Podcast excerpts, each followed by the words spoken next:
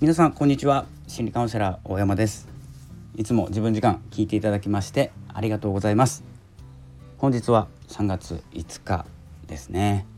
3月に入りました。一昨日ですね。3月3日新月を迎えまして新しいこう月のエネルギーに向かってこう歩き出している方も多いと思います。ただね、えー、状況的にはあまり動きが変えられずというところではあると思いますのでこういうネットを使って、え、だったり、えー、在宅、えリモートですね、えそういった活動がまだ続くと思われます。でこれが明けてもですねまたそれがいいスキルというかですね、まあ、スキルアップになりますので、まあ、リモートをしているうちにできること覚えられることはですねたくさんありますので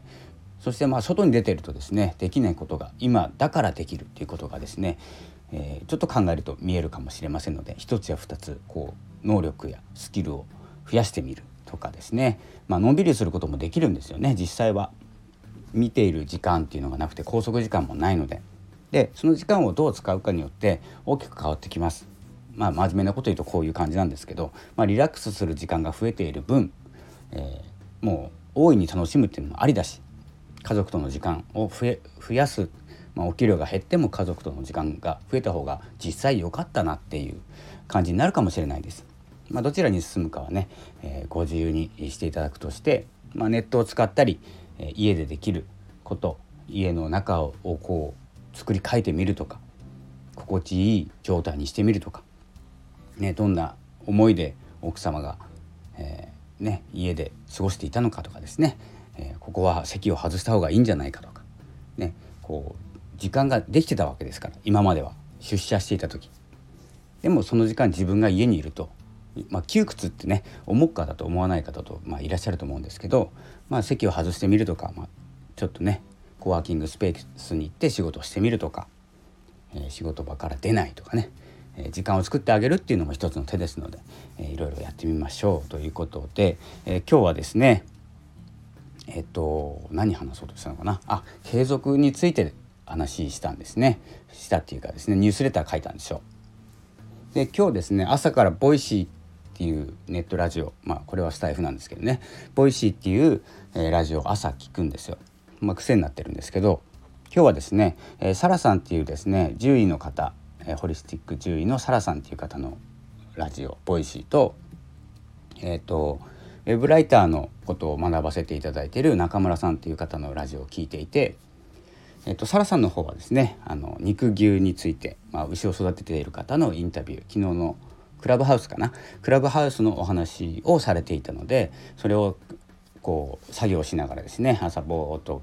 まあ、作業しながらぼーっとっておかしいんですけどね、えー、してたわけです。で、まあ、ライブの音源だったのかな？ちょっと長めだったのでゆっくり聞かせていただいてその次に、えー、もうお昼の時間になって、えー、ウェブライティングのちょっとお話を聞こうと思って中村さんのラジオを聞いてる時に、まあ、継続するコツ、まあ、続けることは続けるためにはどうするかということですね、えー、そういうお話をされていたのでそれについて、えー、ニュースレターの方で僕も書いてみたんです。まあ、ボイシーを聞いていただければ中村さんのボイシーを聞いていただければ、まあ、継続のコツっていうのは分かるんですけどあの継続のコツをですね僕は学んだわけではなくて継続のコツは知っているんですよ。いっぱい聞いてるので。でほとんどの方聞いたことがある話かなと思います。あの中村さんのお話じゃなくて継続するコツに関してはどうやったら続けられるよっていう話は少なからず1回ぐらいは聞いたことあると思います。継続するための方法みたいな心構えみたいなこと。でもですね続けられる人って少ないじゃないですか。なんでなんでしょうね。続けられない続けたくないとかっていうこともありますし続けない方がいいっていうこともあるんですよ。で必ずしも続けた方がいいっていうわけではないんですけれども継続ってここまであの何て言うんですかねテーマに上がるんですよ結構何かを始める何かを続ける、まあ、結果を出すためには続けるしかなくて自分が納得するためにも続けるしかないその前には始めるしかないんですけど始めるためにはっていうよりは続けるための方が結構大事なテーマになってくるんです。というのもやっぱりやめるじゃないですか。ダイエットもやめるじゃないですかジョギングとかもやめるんですよ筋トレとか。でなんでやめるかっていうことを考えた時に理由あんまりないんですよ。こうだから体に負担がかかりすぎるからやめるとか、えーと、本業の方に支障をきたすからやめるとかもっと大事なことが見つかったとかでやめる方と自然にやらなくなったっていう方がですねちょっと分かれちゃうんですね。で自然にやらなくなるっていうのは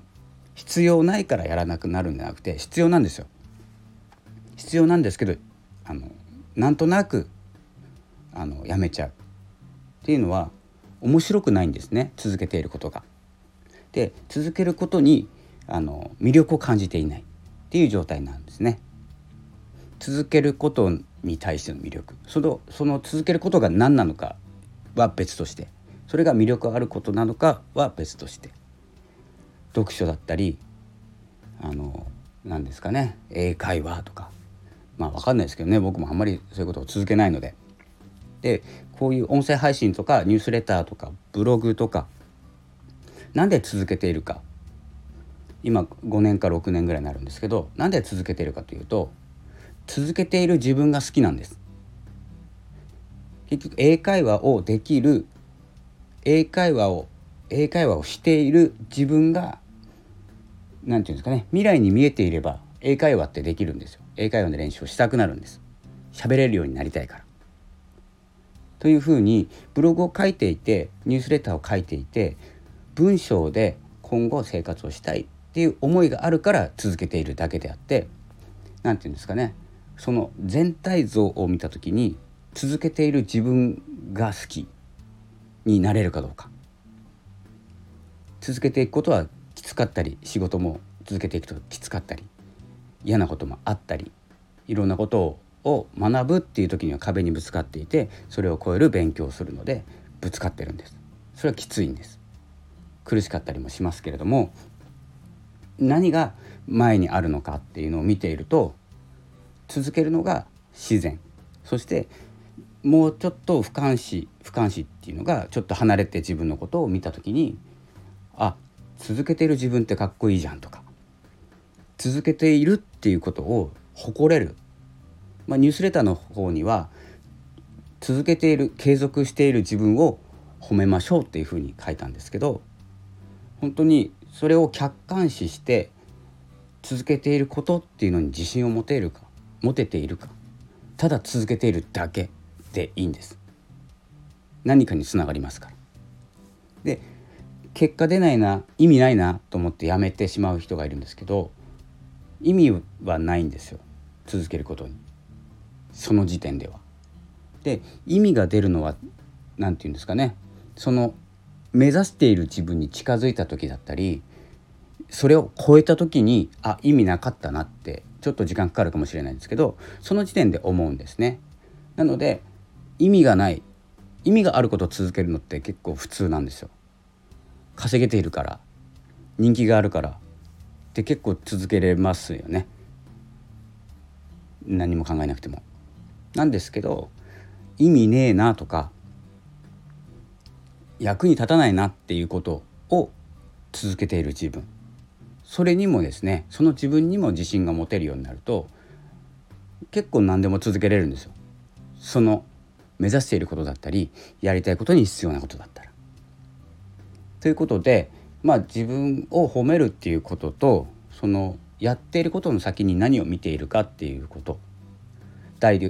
ットをして今100キロなんだけど80キロになるとかですね。で80キロの人自分が見えてるじゃないですか。で今100キロなんですよ。ダイエットを続けます。20キロのことをやっている自分を誇るって感じですね。痩せなくても。100キロで目指していた1年1年とか2年とかかな？分かんないんですけど100キロでもいいんですよ。結果100キロで。全然変わってないじゃんでいいんですけどでも3年続けたなとか2年も続けることができた。意味は出てないですけどね。結果は出てないけど。その、えーと、自分に自信を持ったり褒めることができると違うことも続けれるようになるんですよ。ダイエットだけじゃなくて英会話だけじゃなくて。ね。いろんなことが日々続けなきゃいけない。続けている毎日なんですよね。で一個一個こう何て言うんですかねハリセンボンとかみたいにハリセンボンって分かりますか？トゲトゲのやつです。みたいにいろんな方向にちょっとずつ出すんじゃなくて、えーと、一つの方向に一つの方向にっていうふうにですね、えー、針を伸ばしていくそしてそうなってから見えていくことが何かの結果に結びつくのであってですね今想像できているものではないと思うんですよその結果というものが。できない少年野球の選手が見ている夢と20年経ってそれを続けてきて見えている景色って違うと思うんですね。なのでそうなった時にどう自分を生かせるかっていうのがまた広がってくる選択肢が広がるっていうふうになりますので、まあ、継続する継続している続けている自分自身にえー、もう自信を持つちょっと言葉おかしいですね自分に自信を持つっていうことが大事になってきます。ですので、えー、今まで通りですね音声配信何につながるか分かりません。ただ音声を通じて音声メディアを通じて、えー、世の中を明るくしたり何、えー、て言うんですかね周りにいるいる人たちをですね明るくしたりちょっとした知識を与えることができたり、まあ、勉強しながらいきますのでということに、え向かっていますただ続けていくと何になるか分かりません。でも続けている自分に自信を持っていたり自分を褒めれるようになってます。これはブログとかニュースレターも一緒です。このようにですね、えー、こう続けていくことで今見えている景色以外のものが続けていくと見えるようになります。そして自分を褒めれるようになると素晴らしいじゃないですか。意味ないこと続けるんですよ。頑張って。ねまあ、頑張んなくてもいいですね、まあ、続けたいと思えば続けますので、